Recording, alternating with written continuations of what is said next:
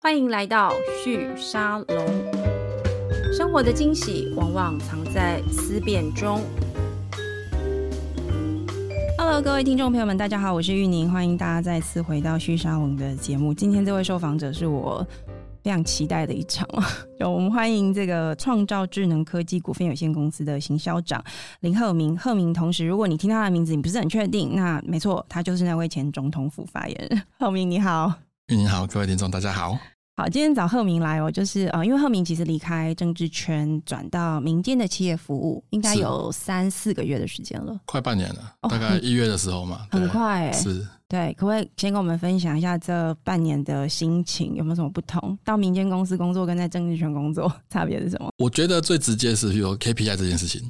怎么说？比如因为创造智能是一间新创公司，哦网络行销新创公司，那它是三 D 集团投资的，对，那它当然隶属于在三 D 集团里面。嗯，那以我们公司来说，或是三 D 来说，它每一个月都会有一个 KPI 的检讨。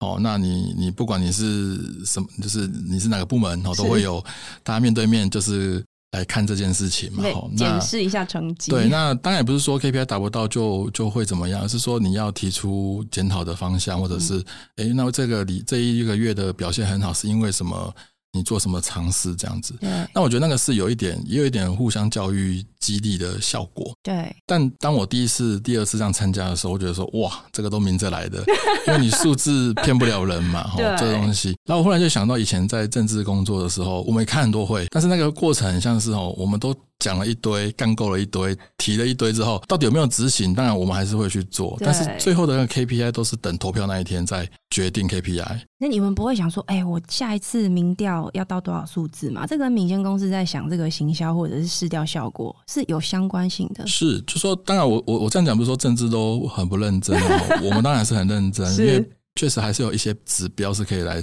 检验的啦，然后包含嗯民调是量化指标。对那假设说你在政治工作里面在做社群的经营，那也是可以量化指标。对，好，所以我们以前当然是有量化的操作了，并不是完全没有 KPI，嗯哼只是政治有更多在讨论策略想法、感觉、批判攻防，但是那个东西很多时候是感觉性的、感情性嗯的，而不是那种很指标性的数字。对，好，那当然你说要做量化，当然可以做量化，但是譬如说，好，我们再看开票结果，这个区或这个县市的得票数跟上市的比较，嗯，但是你要把它归责在哪一个因素，它有太多变数有了。很难，对不对？对，所以以有的人会说天气不好，所以投票率很好差，哦差。 哇，那忽然间好像都跟这些竞选干部都没有关系的。对那有人说只要候选人好，我们的投票率好，这个是废话， 当然会。但但讲来讲去，那到底什么因素？因为它变数很多。对我我觉得，尤其以选举来说，嗯，如果是全国性选举，它的变数又太多哈。譬如说以前我们选到最后会出现什么好枪击案哦，或是说忽然间周子瑜呃呃周子瑜嘛，周子瑜是是那他个是他，跟在媒体上跟跟什么人道歉，对这种天外飞来的因素也会影响选举对，。而且那不是你能够控制的，，对，所以变数很多，但是它就是政治很复杂的一部分，嗯也哼，是说人类社会，然后就是说政治这个领域来说，它相对的它的技术度很高，很困难。对哦，所以你要怎么样在这个很很抽象复杂的运作逻辑当中去，诶、让你的政治发展途径或是你的政治目标能够达成？嗯，哦，那当然需要更高端的技术，所以我是对很肯定我们的政治幕僚同仁都很厉 害。真的是赶快先那个打针，对对对，但只是说对我会发现那个运作逻辑确实产业跟不太一样。那个行政部门或是政治领域的部门会有不一样的地方。那你可不可以跟大家聊一下？因为我想蛮多人都蛮好奇，因为你都去快半年了嘛，你每天都在忙什么？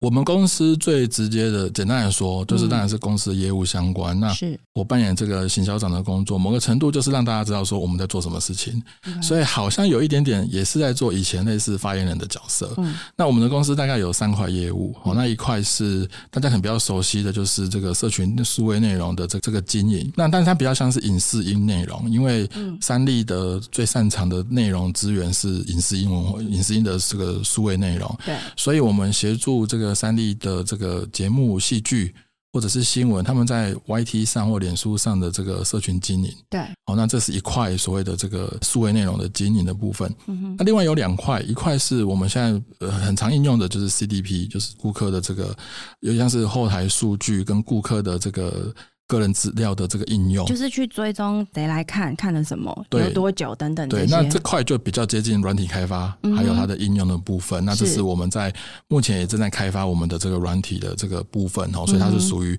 这个客户端的这个应用，它比较像 to B 的部分。嗯，另外一块呢，就是比较新创的，就在做 Web 三。是那像我们六月的时候就开个记者会，我们发布了这个湾岛乐园的 NFT。对，那我们会认为说，这个 NFT 区块链的技术跟这个现在 Web 三这个新的应用，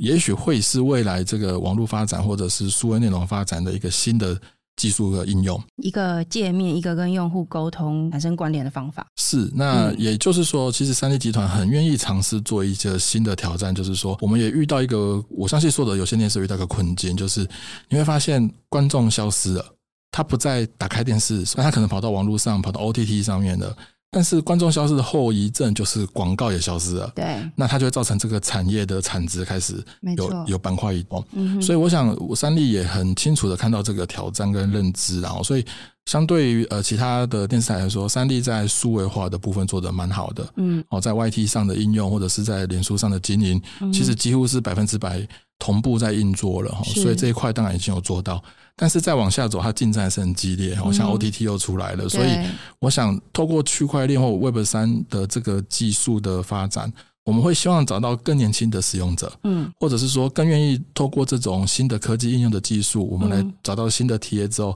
我们可以把三 D 有这个优势的本土内容、数位内容，可以让这些人来接触或做是新的应用。所以这块就是新创的部分。可是回到这件事情，就是我刚才听你描述，就是你在做的事情是什么之后，就是你就是就是要精准的找到你的受众，嗯然后把东西推给他嘛。你有觉得你在转换跑道吗？我自己从我的专业看，我觉得好像还好。我觉得也某个部分是因为我在政治领域当中后阶段，不管在党部做副秘书长，或是选举阶段，大概都着重在文宣社群的应用，是然后所以大家会觉得这一块好像雷同，对，但我觉得科技其实一样的，只是你应用的对象不一样嘛。嗯哼哦那我我后来在产业座谈的时候，我我常分析一个观点，我就说我们的会员应用服务，我把它分成四种。对，哦，有一种叫做点数型的，就是你吃完饭要结账的时候，那个店员跟你说你要不要加入我们的会员，可以累积点数。嗯，那你就觉得好吧，无可无不可，你就把它加入了。但是对那是个很薄弱的会员关系对，这是点数型。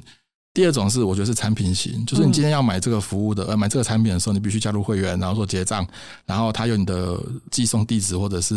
你结账的方式。那这个会员机制多一点点，哦，你们有物质的交换，你得到对一个产品，然后他得到你的金流跟你的资料，哦，嗯这是一种产品型的会员机制。嗯哼，那有一种呢是服务型的，对，譬如说你买房子，你需要跟房仲互动。嗯，但是你跟房仲可能互动了两三个月，你不一定会成交，你对不一定真的会这个进入到要交易的阶段。但是他跟你服务的这个过程当中，他其实跟你是有紧密关系的。是，那你买他的服务哦，你跟他做这样的服务应用，我觉得这种会员是这个服务型的会员。对，但有一种呢，就是我常最举想举例的说，像政治人物的，嗯，这个叫做理念型会员，就是你参加政治人物的社群，或者你参加他的会员，比如说他的 Line Line 的账号之后，对，你其实得不到任何的好处，对，好，最多就是他三餐问候你， 好，你早安图，然后对各位好朋友，我今天好去了哪里，好，然后我做什么事情，对，或者哦我有一个最新的影片发布了，大家来看。好啊，当然有时候会有进入到募款小物或者嗯是这个、这个募款的阶段，那也许会有物流跟金融的部分。是，但是参加这种政治人物的会员，它是一种理念型的，他就是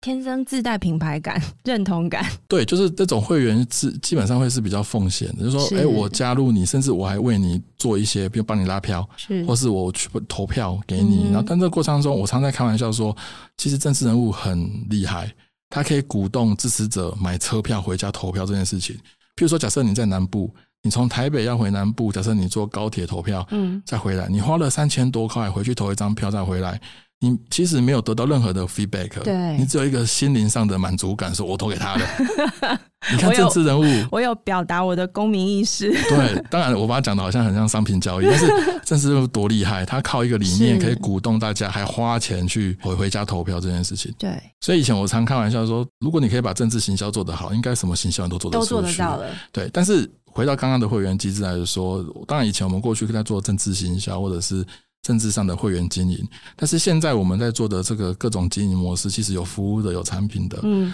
其实意思就是说，不管你今天是做任何的商业行销或者是产品，你对，都应该做会员服务。是。那这是我们创造智能可以做提供的地方，顺便也配一 哇塞下。，很厉害耶！我觉得我今天访问你最大的困难就是如何要要把你拉回来，不但会是不会我觉得你很厉害，就什么都还是可以回到我们今天主题，就是你现在的公司。那我你刚刚其实讲的蛮好，你把就是行销这件事情，特别是以会员为核心这件事情，把它分类的非常清楚。我还蛮好奇的，你觉得做这种民间的这种一般的商品的行销，或是像比如说像三立，它要它要，我觉得媒体它要行销的东西又它某个程度介在政治跟纯商品的中间，因因为是你要你要提供的是讯息，讯息就是你看完一个节目，你看完一个新闻，你看完一个一个一个资讯，你可能还是觉得你没有得到什么啊。我觉得它的难度大概在这中间。那你如果我请你去评价你现在做的事情跟之前在做政治行销，你觉得哪一个比较难？我觉得才是政治比较难，真的还是政治比较难？因为政治有嗯意识形态啊，对所以它意识形态它是先天的，你说是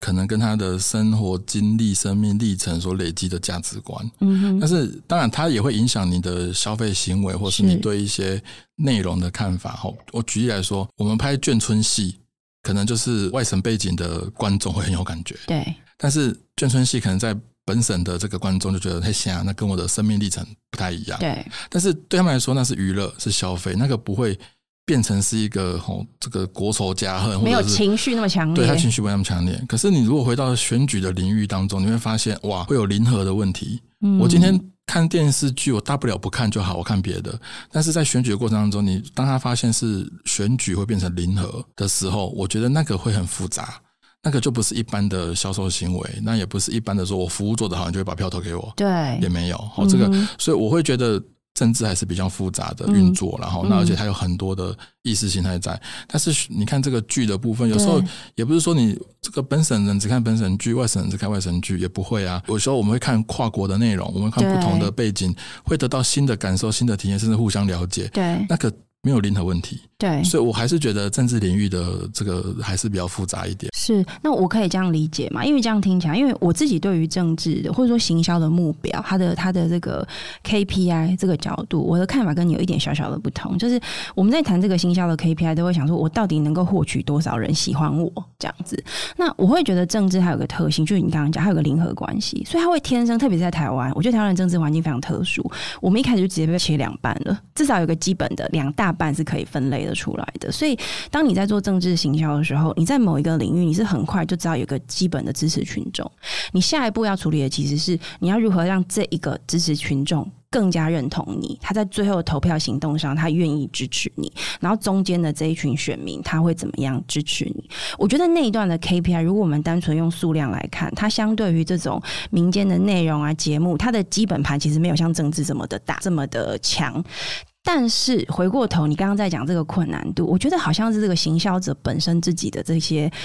情绪劳动啊、内容的思考的劳动啊，或者是在跟你的行销对象之间的互动，以及那个你的反对方。 我我觉得一般民间行销比较不会有反对方，他顶多只是不理你而已。可是政治好像会有，对，所以因为它是零和，然后当然选举期间这个问题比较严重。如果今天对不是选举的时候，嗯，不同的政党还是有合作空间，我对我认为那个还是有。那选举就是因为你必须要在短时间内高度动员，然后其中只有一方可以获得最后的这个资源，是它当然就会变成是一个很对立的状态啦。嗯嗯哼那我觉得除了选举以外，基本上当然你会说，那我商业竞争有时候也很激烈，是也是会有零和的状况发生，并没有错。我还是觉得回到这个我们在做行销这个角度来说是，其实行销就是沟通的概念。对那以前在政治圈，我们也在做社会沟通，对哦，那呃只是呃媒介不一样，哦，方式不一样，内容不一样，产品不一样。嗯那我们在商业圈或是在产业，我们其实也在做社会沟通，我们也是在跟客户、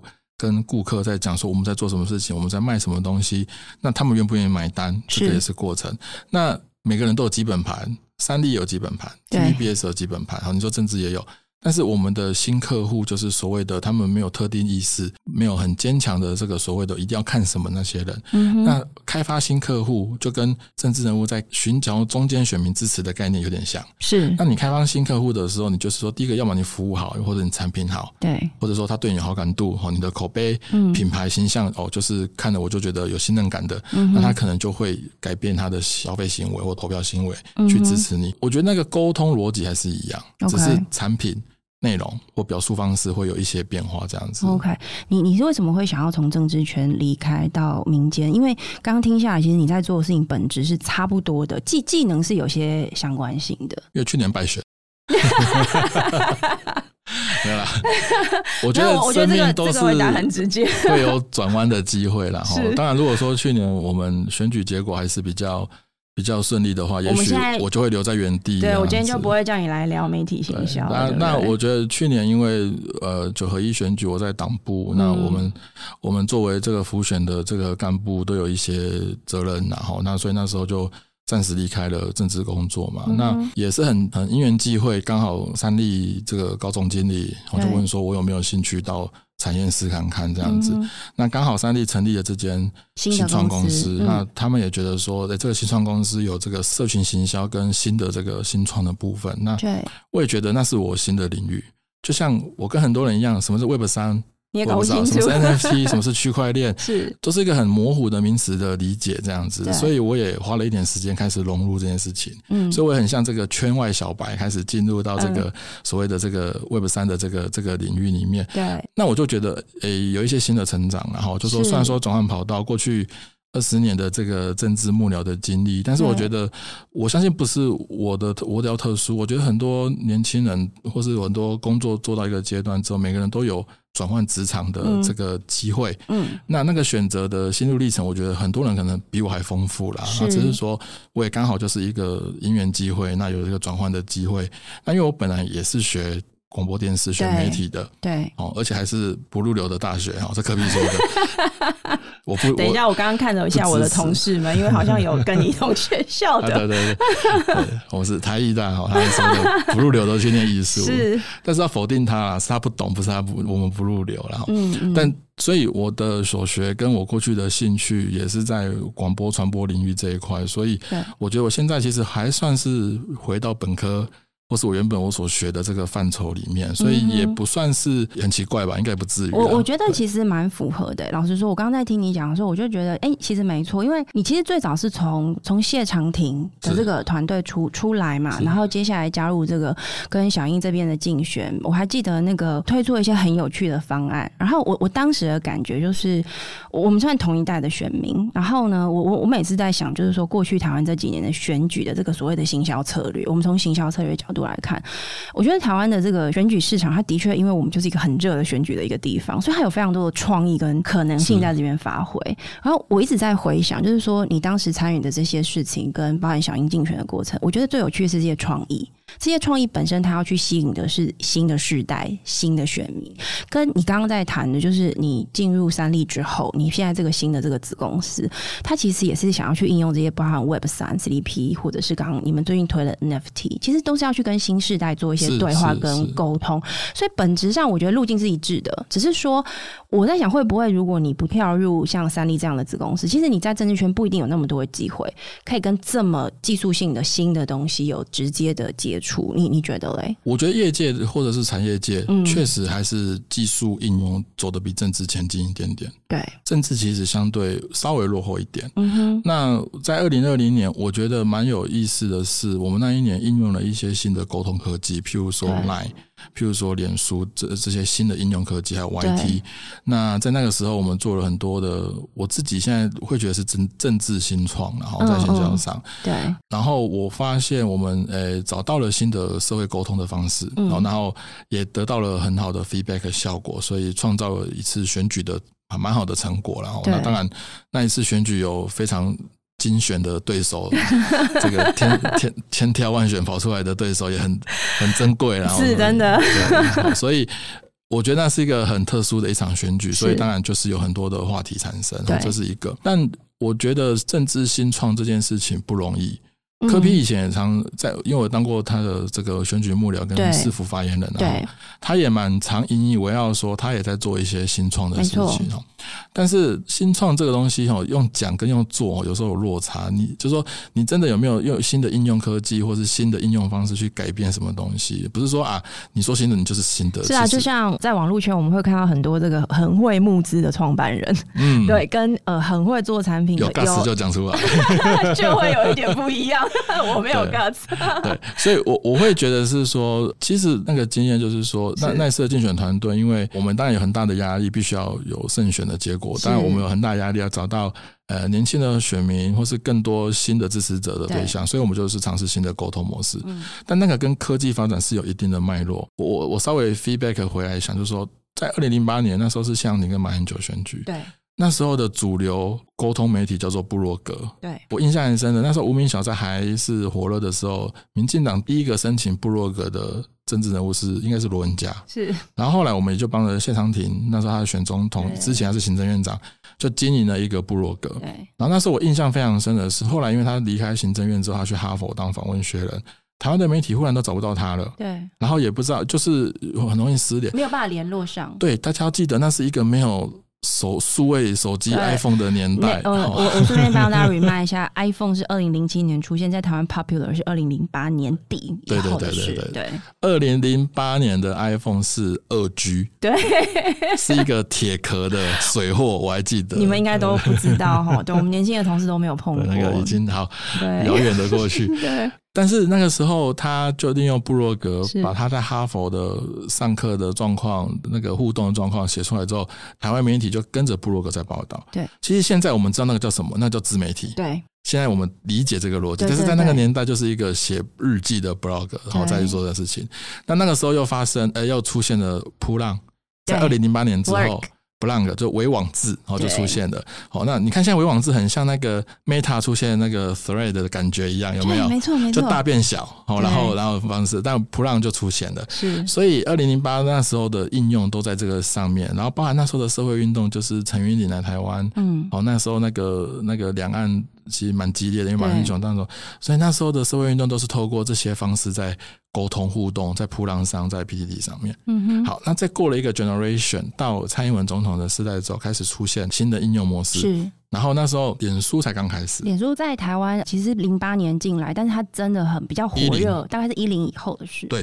嗯，二零一零年那时候有开心农场，我然对后没拔错菜什么没一错堆的。然后小英在二零一二选总统，二零一六选总统，那时候是开始脸书比较 popular，可那时候 YT、Line 跟 IG 都还没还有。没对，然后到二零二零的时候是 YT 的年代，是就是所有的网红台湾都开始一线成长，嗯哦，开始出现百万的 YouTuber，所以那个对大概是在二零一九、一八那个年代开始成熟了。嗯那哼那时候就是 YT 就出现了，然后对那时候 Line 也开始应用了，IG 也嗯开始应用了。所以我觉得，二零二零的总统大选几乎是所有现在我们最常用的社群工具的大乱斗的第一场选战。没错，那个在二零一六是没有的，二零一二哦是以前是没有的。那当然，现在好像还是接近这个状态了，嗯就是二零二四我们来看到，大概还是在这个工具上，当然出现了我们刚刚说 Thread 这个东西，对或是诶、哦 Twitter 或那个那个 TikTok 这样子，但是呃还是在这个范畴内，大概没有太大的变化。嗯那在二零二零，我们用 Line 做的一个尝试就是线上线下的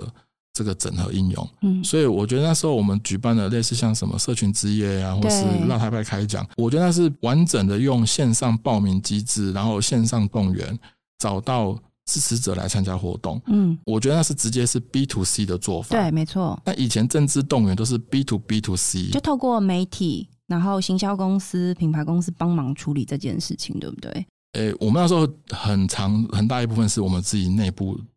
因为我们知道怎么把是支持者带出来，是所以其实我们那时候其实是跟这些应用服务公司是一起成长。 OK，因为那个等于是新的应用模式没错这样没子错，所以我我这两天看到 Line 又在做那个新创奖的那个报名，我想对 二零二零我就不知道，不然我就来报 这个线上线下是整合题，我觉得那是那是一个蛮好的蛮好的经历啦，然后、嗯嗯，所以。我后来就完全可以透过选举的这个操作，我理解到说，我们怎么样把散客变粉丝，怎么样把粉丝变成铁粉，嗯哦，怎么样把铁粉？现在我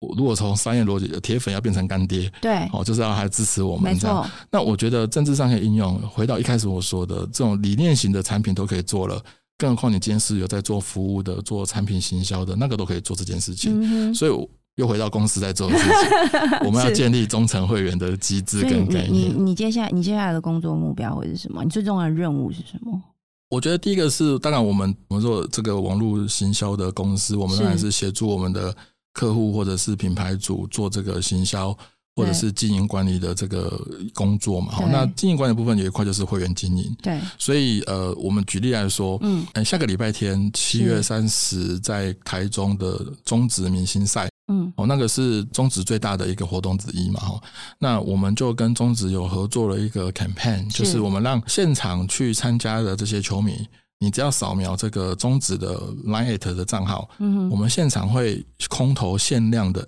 数位球员卡给他，但是那个就是 NFT。 OK，，对，那这个概念以前没有这样操作过，嗯对但是我们做这个东西就是说，你到现场的球迷基本上已经是线下了。对，但是我们让他还有线上的体验，就是嗯说哼你还可以在手机里面得到一张可以纪念的数位球员卡，但是它是对限量的，对所以我们是鼓励大家积极参与。对，那那张球员卡当然是可以做纪念用，因为是数位，然后那我们没有让它，我们现在是让它设定是纯纪念的用途是这样子。但是这个过程当中，我们帮中职的这个联盟得到一个好资料，就是说当天在现场加入中职的 Lite 的这些会员。对，其实就是中职的 VIP 会员。我们试想看看，他们从台湾各地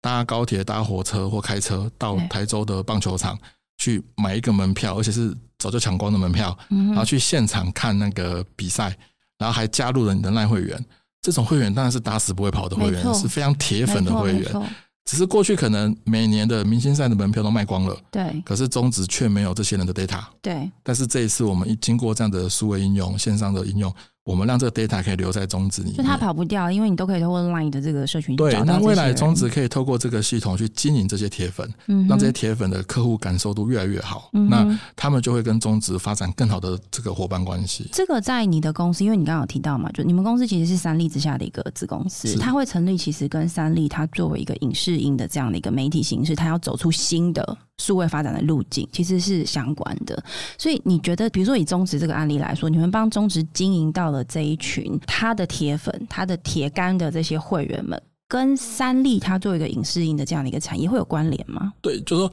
创造智能就是用来我们在尝试这样的一个会员服务也好，或是行销服务，其实也是在帮三立找下一个阶段的发展的方向。对，我我现在常比喻说，有线电视就很像那个产业，就是跟铁达尼号一样，是，铁达尼号非常大。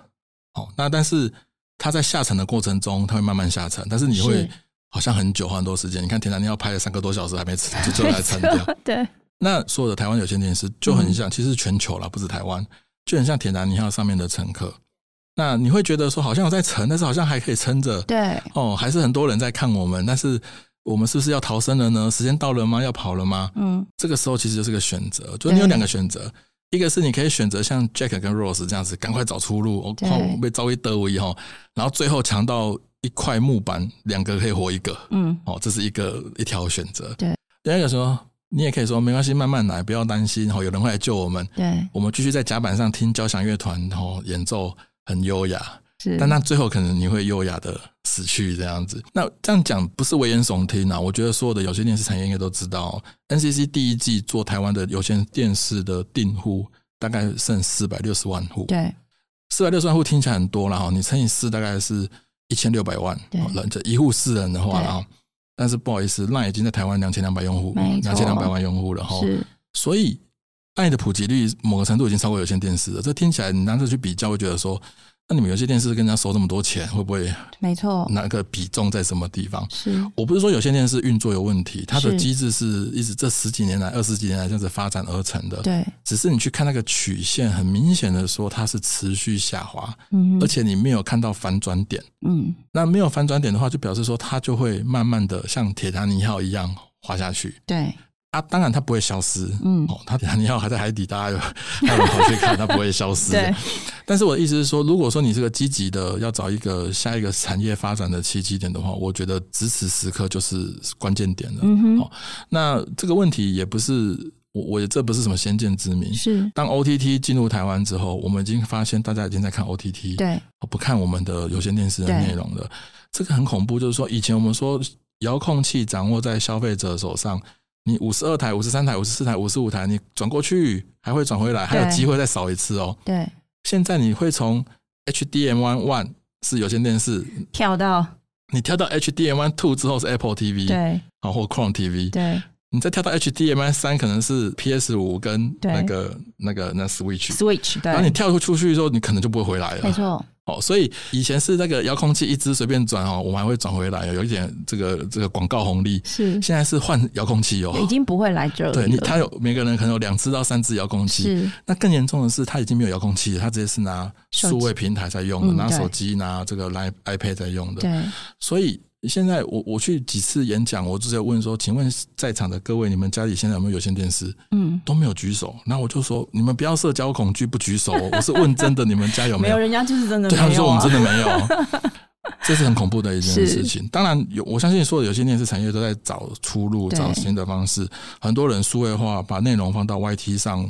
放到脸书上，很多人也做 MOD 的系统，或是说对这个其他的这个应用服务，是这个都是对的方向。对所以下个阶段就是，以前我们说内容为王，嗯你有好的内容我一定会看哦，OK。对但是后来我们发现频道通路平台很重要，所以我们全部开始经营平台频道通路。对，那我认为现在这个阶段就是会员为王的年代。嗯哼，你如果没有办法经营好你的会员，嗯他有太多的可取代性，对会他会离开你。嗯哼，所以为什么要建立忠诚会员机制？为什么要把是你的粉丝变成铁粉？为什么要把铁粉变成你的干爹？就是你，你只有人流不够了，你要把物流、金流都绑在一起，这个人对才不会离开你。对哦，所以我会觉得，我们商兆智能也在帮三立做这个影视音的通路的这个通行证的发展，就是希望说，哎，或许我们用这个会员机制、忠诚会员机制的建立，我们可以做到这个效果。嗯哼，我我现在都举一个例子，我们以前看 Netflix 是为了看《纸牌屋》，最早台湾是最这早个好，没错。比较年轻的可能他就不忘记这件事情。 我觉得今天我的同事们都一脸狐疑的看着我们，显然我们的频率 是一致对我们的。是一样的。然后后来你会觉得说，我想要看那个《冰与火之歌》，是你就必须加入 HBO 对好，然后说，哎、那我想看一下漫威的电影，是请加入迪士尼。，对这个都是非常好的 IP，非常的内容。，对所以你就加入了三个 OTT，对，然后就每个礼拜、每个月要花三个 OTT 的费没错，用，加起来是一千多块。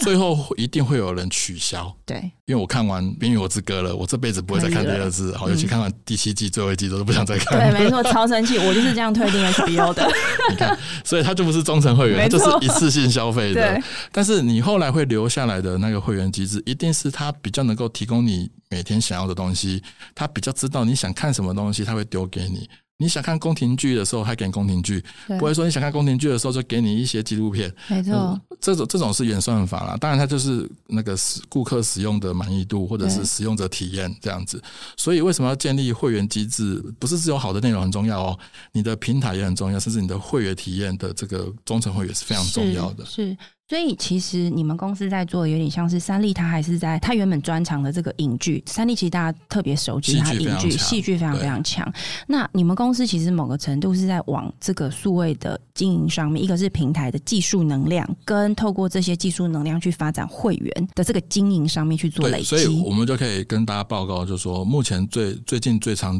呃我们应用的例子哦，就是是大嘻哈时代。嗯哼，大嘻哈时代做到第二季的时候，其实非常的火热。对，但是很多人可能，哎，这个他隔壁点头就表示有进入到他有们有世进代入的 E 状况了，有有有有有，我们有跟上对了，对。 但是很多长辈可能对大嘻哈时代的讲，黑些切尔西啊、擦咖啡西啊。。对但大嘻哈时代的歌手跟他们的这个在第二季的这个比赛的历程当中，我们从一开始帮每个选手发行 NFT，嗯然后这个 NFT 是随着歌手的晋级，它会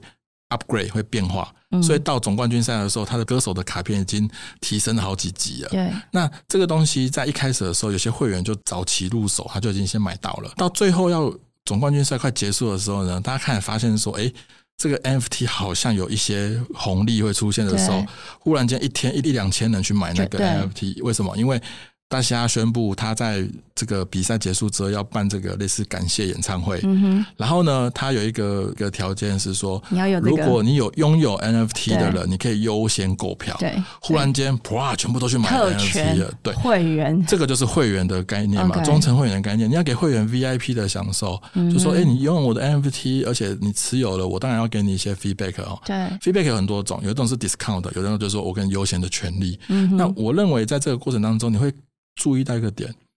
什么是 NFT，我相信那些买的人不一定知道。没错，可是当他有需求的时候，他就进场了。对，为什么？因为他觉得，哎、我用这个东西是有效果的，对是有好处的，是有助于我要是获得的东西的时候，他就会进场。他可能对他来说，认知上，以你刚刚举这个大西亚时代的这个例子，他可能就是一个购买证这样子， 对不对？会员的权证，我们会这样子去对对讲。对，嗯，那它有一个一个差异点就出现，就是说，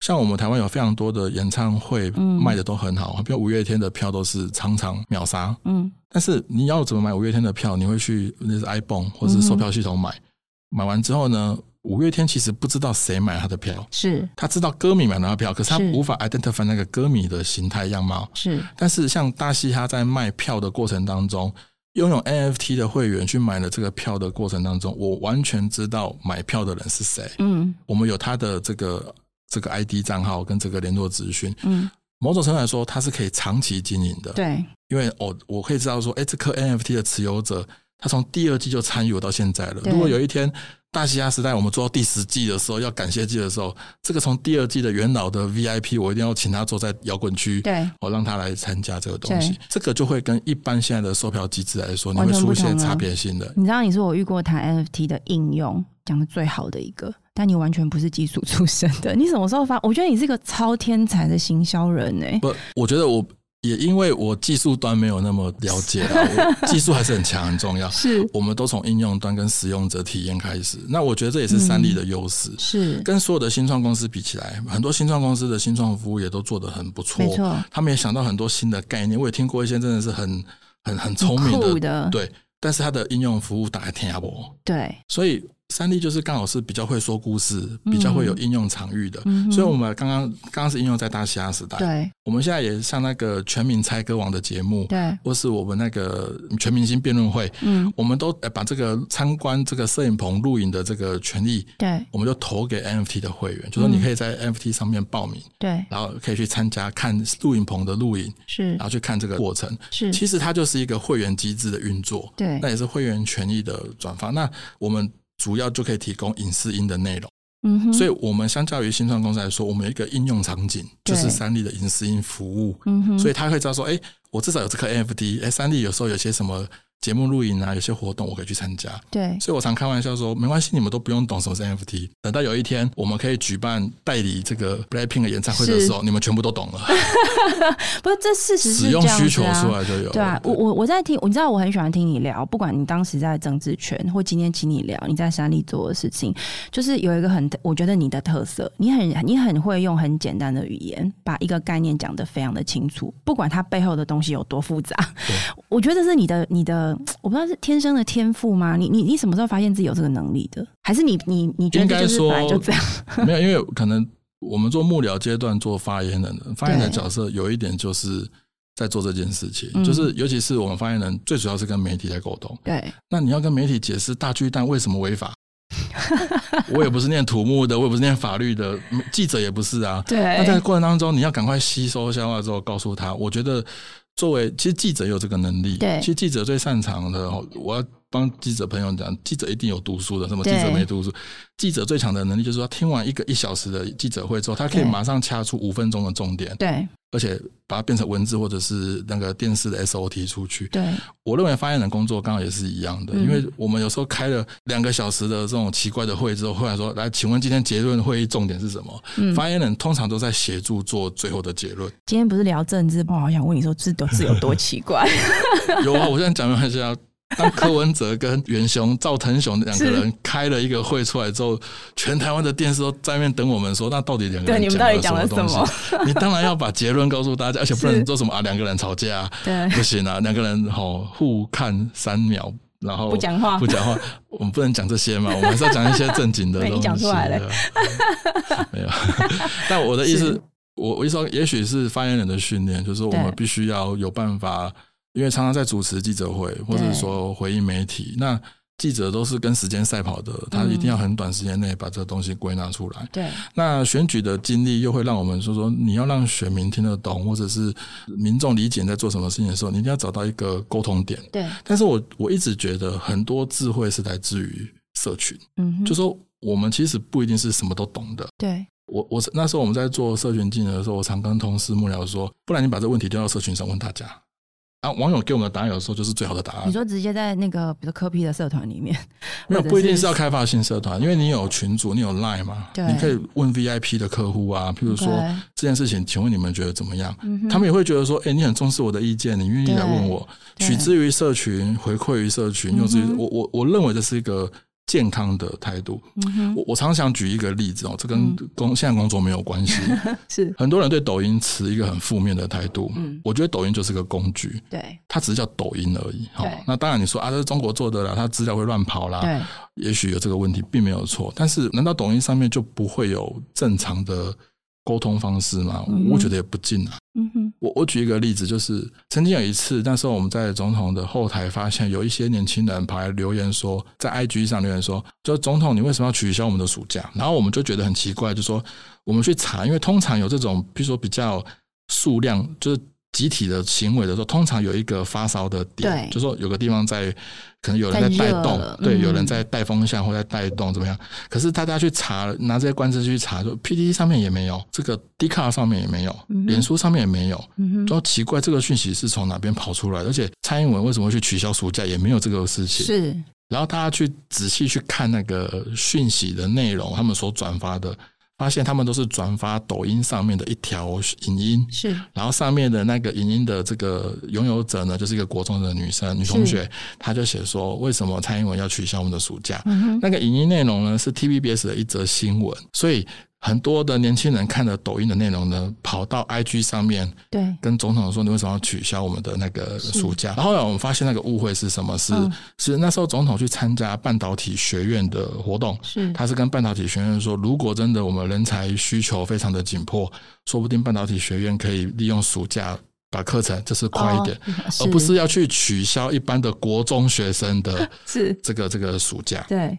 大家被所以超译了它，是个误会，对。是，那当然，也许在那一天的新闻里面，或是总统在致辞的时候讲的没有很清楚，对，所以后来我们就正式的声明说没有这件事情。嗯哼然后后来我记得总统也利用另外一个行程，对，正式说没有啦，误会，大家不要搞混。是，我就跟我们的同仁说，那你们就把总统澄清的内容全部贴给 IG 上那些年轻人，就跟他们说没有这回事，你误会了，请你看这条新闻。对，然后呢，我发现就出现了一个化学效应，是，就是那些年轻人，真的是国中生哦是，他就回我们哦，他说对，哦，总统阿姨，不好意思，那我误会你 了。哦，然后就说，哎、哦，总统好，那我知道了，我有帮你，点可爱，我帮你澄清。是，然后呢，他们就跑回去抖抖音音跟那个女孩子说，你这个是错的，不要这样。后来那个女孩子就自己把那条拿掉了。 OK，这个途径，我就说，我觉得这个很健康，而且是嗯一个很正面的，就是说，你你如果可以好好的沟通，对把事情告诉这些年轻人，我我 suppose 他们并不是我们那些恶意的所谓被动员的王军，他们就是一没错个年轻人看到觉得我不高兴，我的暑假被取消，我跑来申请翻译嗯对这样子。但当我们用这个很正面的方式回应给他们的时候，他们也去做了一个很正面的 feedback。嗯哼，我看了，我其实有点感动，我觉得还还蛮好的。就说，所以我一直在讲说，社群是看你怎么经营。我常举一个例子，就是那个那个美国一个网红在台湾，一个是女生是莫莫彩莫希，彩希，对你，去看她的内容都是很正面的，对就是她不太会抱怨。对那，她讲台湾非常好，亚洲非常好，美国，然后讲 family 讲这种东西，所以你看她的内容，你不会有任何的负情绪、负面情绪发生。是，如果说你去一个社群的经营者，你每天在你的社群里面扯干了聊，嗯每天负能量，每天要踢爆，每天都这个社会是阴谋什么，你的支持者也会跟你一样。嗯，所以我都常开玩笑说，在做社群经营的人，你跟你其实你跟练鼓是 一样的，你的是粉丝是你练出来的。对，你怎么你是怎样的一个人，你会吸引怎样的粉丝，对，所以这个是骗不了别人的，因为嗯，同温层就是这样子出来的。是是，所以我们在那时候在经营总统社群的时候，我们还是会觉得说，我们尽量要维持这个社群的正面能量。最后一个问题就是追问一下，因为我有去注意你的每一次发言都说你占别政治权，所以什么时候要回去吗？ 我说站扁吗？嗯，我没有啦，这个站扁已经站很久了。没有，我这样讲好了，你对于我政我很治 enjoy 在产业圈工作，甚至我很鼓励应该有更多政治领域或者是公部门或嗯者是行政单位的这些有经验的朋友们，应该到产业圈。来合作，来互动。嗯我那一天遇到一个从产业到公部门的，呃算是法人单位是做这个董事长的一位一位好朋友。是我非常的感谢他愿意投入。他说他跳火坑，我说太好了，因为他完全理解产业需要的东西，但是他愿意到法人这边告诉行政部门说：“哎、我们怎么样来对接这件事情？”对，它会有助于产业的发展。是我觉得行政部门跟产业的合作，其实还可以做得更多更好是，啊！这个东西绝对有助于产业，也有助于这个国家。没错，对，就说不要每次都是好像两边是好楚河汉界这样子。其实两边如果沟通更多，很多问题可以在第一时间解决，甚至可以找到台湾很多经济上或者是产业发展的新的方向。是。我觉得我现在可以做这个角色，我也蛮开心的。是，谢谢赫明。我觉得你最后这个这个注脚真的非常好、哦。就我自己在观察，因为我们做新闻的也在看，不管是政治圈的发展或产业圈的发展，特别是我自己刚好跨在这两个中间，我有完全一样的看法，就是我觉得这两边的人才应该要互相交流，彼此到彼此的领域去贡献，跟不管是参与，你你是用顾问的方式，用专案的方式合作，其实都很好，因为像你刚刚在谈的这个很多的这个数位行销，虽然你是站在产业的角色在讲你们怎么做，但老实说，如果这用一个比较健康的一个交换沟通关系模式来交换这些资讯，其实对台湾的民主社会发展也是很好的。对，所以也许关键就不是你什么时候回去了，台湾是很开放自由的社会是，其实很多不是政治人物的意见领袖，他们对于政治领域的影响力都不输给政治人物。没错，所以我觉得每个人，或是即使现在都自媒体时代啊，对你看那个北科大的学生们啊，想到他们社会影响力这么大没，错所以没有安迪霍尔说，每个人都有六分钟的时成名的机会啊，这个名是什么名，要自己好好珍没惜，错，这自己样子要去思。对考。谢谢贺明今天来到谢谢我们的节目，跟我们分享这么精彩的故事哦。嗯，我希望之后还有机会可以请贺明来跟我们聊一下好创造智没问能。对，他在呃三立这样子的一个环境里面，他有一个非常好的应用环境，他怎么样引入更多的这些有趣的新的行销工具，来改变整个行业的生态。我我相信贺明在这个过程里面也会带给我们一些很新的、有趣的故事。谢谢是贺明，谢谢，谢谢，也谢谢大家收听我们今天的节目。如果你喜欢我们的内容，可以在 Apple Pocket 上面给我们五星评价，还有在各大平台按下追踪。也欢迎在 Instagram 上面搜寻 Sunrise Medium Podcast，追踪更多我们关于旭沙龙节目更新的消息。我们下一集再见，拜拜。